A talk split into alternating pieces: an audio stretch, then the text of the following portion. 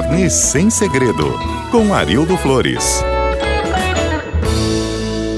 Olá, ouvintes da CBN Campo Grande. Aqui é Arildo Flores com mais uma dica para o Carne Sem Segredos. É uma preocupação que a gente sempre ouve falar sobre carne, vamos falar sobre carne embalada a vácuo. A gente ouve muito a reclamação das donas de casa e até de churrasqueiros, alegando que a carne a vácuo às vezes está cheia de sangue na embalagem. Para a gente deixar bem claro, não é sangue. O sangue do animal no abate ficou todo no frigorífico, até porque o sangue ele é muito bem aproveitado. Ele vira farinha de sangue, ele é uma proteína importante em ração para pet, né, para gato, para cachorro, para o próprio para peixe. Então ele é muito importante também. A carne embalada a vaca ela necessita de uma refrigeração e armazenagem adequadas para evitar o dessoramento, ou seja, a perda de líquido que faz parte da composição do animal, que não é o sangue. Ele sai meio rosado, mas não é sangue, não. É o líquido que faz parte da carne. Nem sempre a refrigeração é a adequada, mas isso não significa que o produto esteja sem condições de uso, estragado ou com qualquer outro problema,